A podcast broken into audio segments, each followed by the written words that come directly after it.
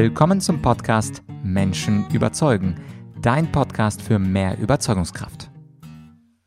Mein Name ist Vladyachenko und heute tauchen wir mal wieder hinab in die dunkle Welt der dunklen Rhetorik.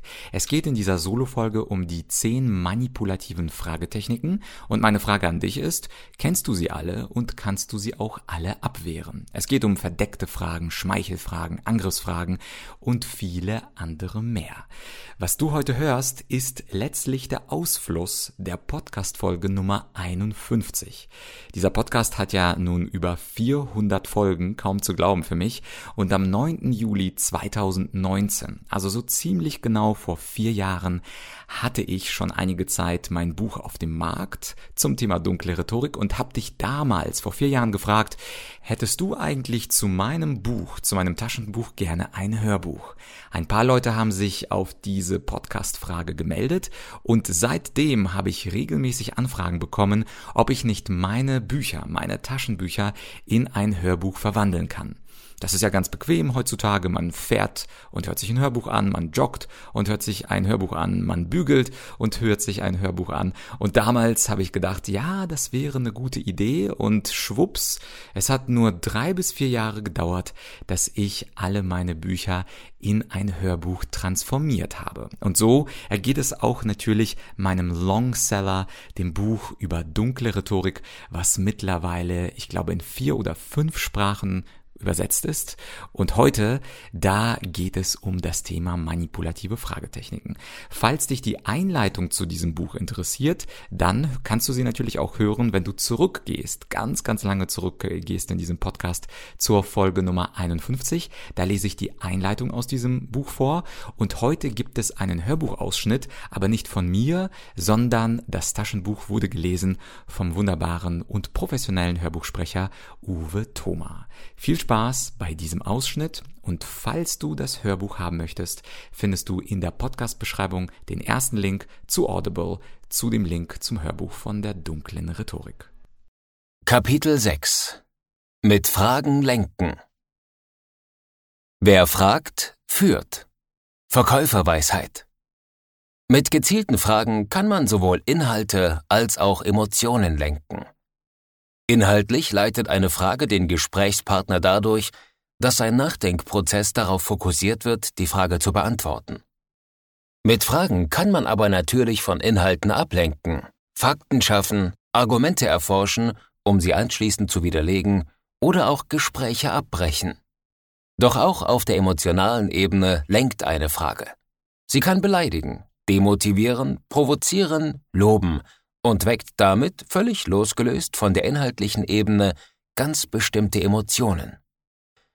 Jeder kennt rhetorische, offene und geschlossene Fragen. Doch schauen wir auf zehn Fragetypen, die sehr gut zur Manipulation eingesetzt werden können. Fragetyp Nummer eins: Die verdeckte Frage. Stellen wir uns ein Bewerbungsgespräch vor. Wie wir alle hoffentlich wissen, sind rein private Fragen an die Bewerber arbeitsrechtlich unzulässig.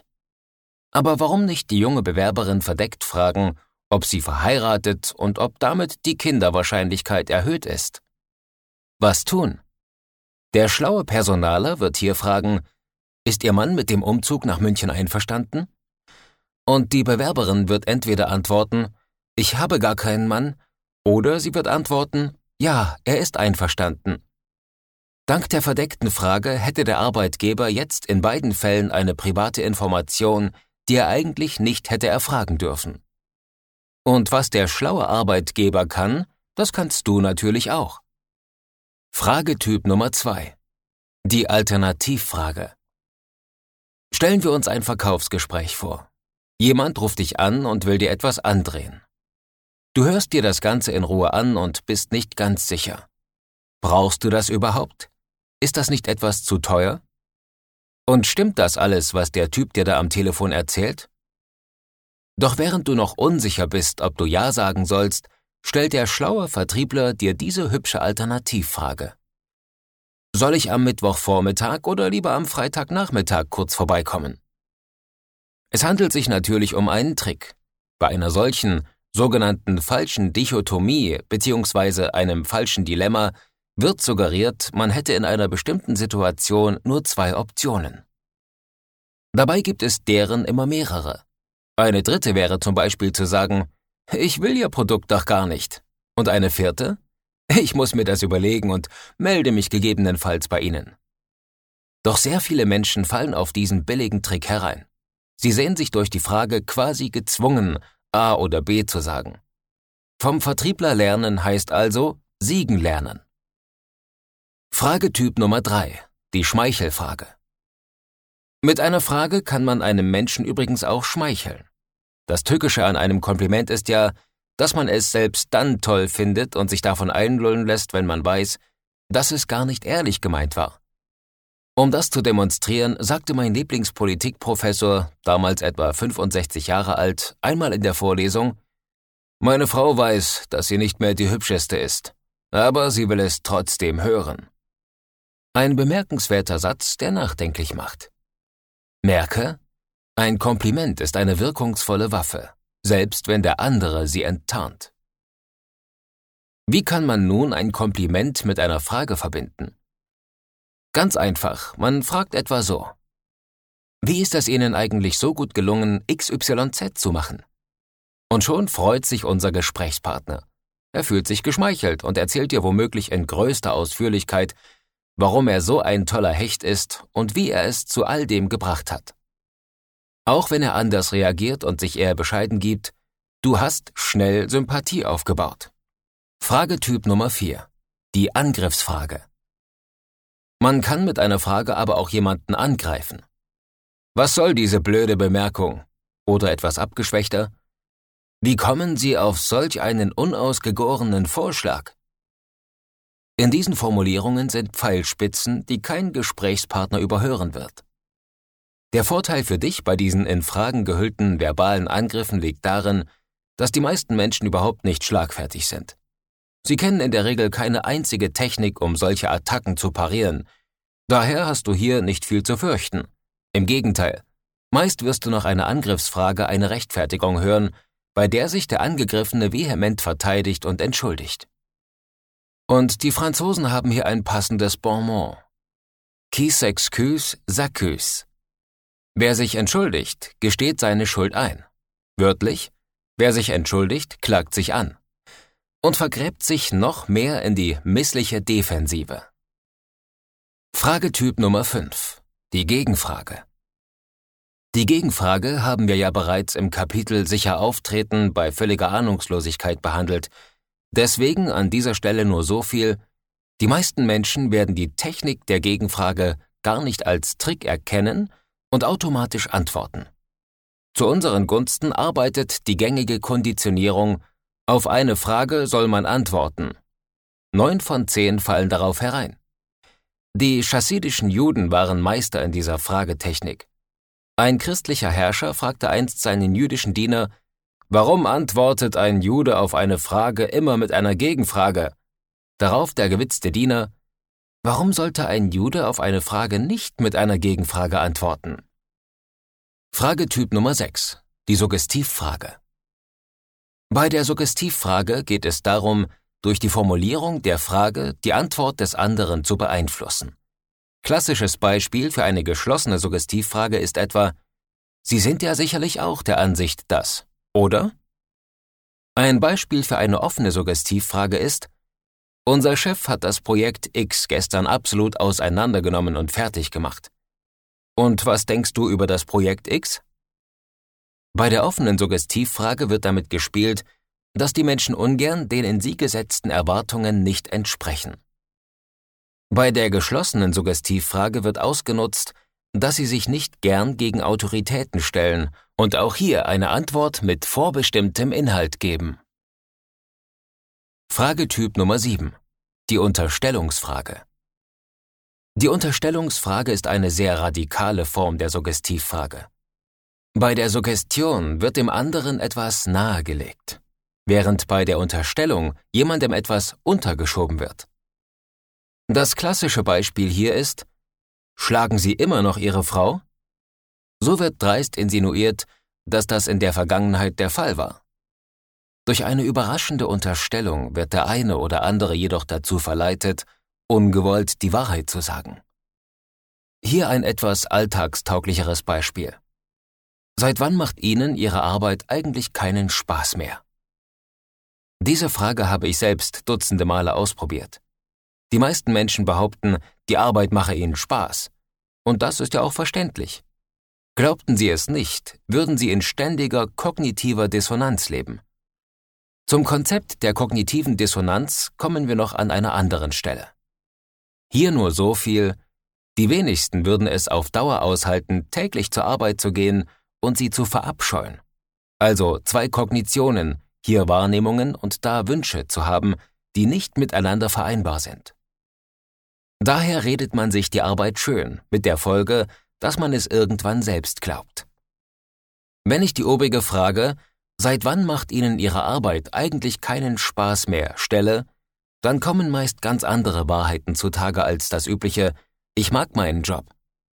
Probier's doch bei nächster Gelegenheit mal bei deinen Bekannten aus. Du wirst sehen, einige lockst du damit aus der Reserve. Fragetyp Nummer 8. Die Kettenfrage. Ziel der Kettenfrage ist es, den anderen inhaltlich zu überfordern und ihn dadurch schwach und inkompetent aussehen zu lassen. Hier ein Beispiel. Welches Problem wollen Sie damit lösen? Wann wird das geschehen und wie? Und weshalb haben Sie keine Alternativlösung vorgeschlagen? Das sind gleich vier Fragen auf einmal, verkettet in einem einzigen Satz. Falls du jemanden völlig durcheinander bringen willst, packst du in eine Frage gleich mehrere Elemente. Und selbst wenn er auf zwei oder drei Fragen eingehen wird, kannst du noch nachhaken, Sie haben ja meinen wichtigsten Frageteil übergangen, nämlich Gemein? Sicher, ja, funktioniert aber, und zwar bei den meisten. Fragetyp Nummer 9. Die Echo-Frage. Eine typische Echo-Frage wiederholt eigentlich nur das Gehörte und klingt etwa so. Sie sind also der Auffassung, dass an sich ist dieser Fragetyp sogar lobenswert, wenn man den Inhalt des Gehörten zu verstehen versucht. Man repetiert oder besser paraphrasiert das, was der andere gesagt hat. Verwandt ist diese interpersonale Kommunikationstechnik mit dem aktiven Zuhören. Ich nehme ernst, was der andere gesagt hat und durch die Echo-Frage kontrolliere ich, ob ich das auch richtig verstanden habe. Das hat einen schönen Nebeneffekt für uns. Bewusst oder unbewusst merkt und honoriert mich mein Gesprächspartner dafür, dass ich ihn verstehen will. Denn vielen von uns hört man im Alltag eben nur selten hinreichend zu. Die meisten wollen nämlich ihre eigene Agenda durchbringen, die Meinung der anderen interessiert sie daher wenig. Und wenn wir nun doch endlich jemanden treffen, der sich Mühe gibt, uns zu verstehen, der nachfragt und dadurch Interesse zeigt, dann finden wir diesen Gesprächspartner sehr sympathisch. Doch genau hier liegt der Trick. Das Interesse für den anderen kann man natürlich auch vortäuschen. Woher soll dieser denn wissen, ob wir echtes Interesse haben oder nur so tun? Keine Chance. Er kann es nicht wissen. Natürlich wird man nicht zu viele Echo-Fragen stellen, schon gar keine rein mechanischen und idealerweise auch nur bei den Themenschwerpunkten, die seinem Gegenüber besonders wichtig zu sein scheinen. Fragetyp Nummer 10. Die Provokationsfrage. Natürlich kann ich eine Frage auch so formulieren, dass sie den anderen provoziert, ja sogar beleidigt. Hier ein Beispiel. Wie lange haben Sie für Ihre schlechte Präsentation eigentlich gebraucht? Diese Frage macht natürlich wütend. Der Sinn? Nun, wenn der Mensch wütend ist, dann macht er Fehler. Und genau diese Fehler können wir uns zunutze machen. Es gibt ein schönes Zitat dazu, das unterschiedlichen Urhebern zugeschrieben wird. Wahrscheinlich stammt es von Groucho Marx. If you speak when angry, you'll make the best speech you'll ever regret. Frei übersetzt, sprich, wenn du wütend bist, diese Rede wirst du am meisten bereuen. Wenn wir mit unserer Provokation den anderen also zur Weißglut treiben, dann wird er überreagieren. Und genau dann sagt er etwas, das wir ihm wiederum anschließend vorhalten können. Natürlich ist auch das gemein. Es funktioniert vor allem bei emotionalen Gemütern. Und genau darum geht es jetzt ausführlich im nächsten Abschnitt. Wie kann man andere mit Emotionen lenken? Das war also ein Audioausschnitt aus meinem Hörbuch Dunkle Rhetorik. Falls du jetzt sagst, na ja, aber ich habe mit Manipulation und dunkler Rhetorik gar nichts am Hut, dann habe ich zum Schluss dieser Solofolge noch ein wichtiges Zitat von Niccolo Machiavelli. Und es lautet, denn ein Mensch, der in allen Dingen nur das Gute tun will, muss unter so vielen, die das Schlechte tun, notwendig zugrunde gehen.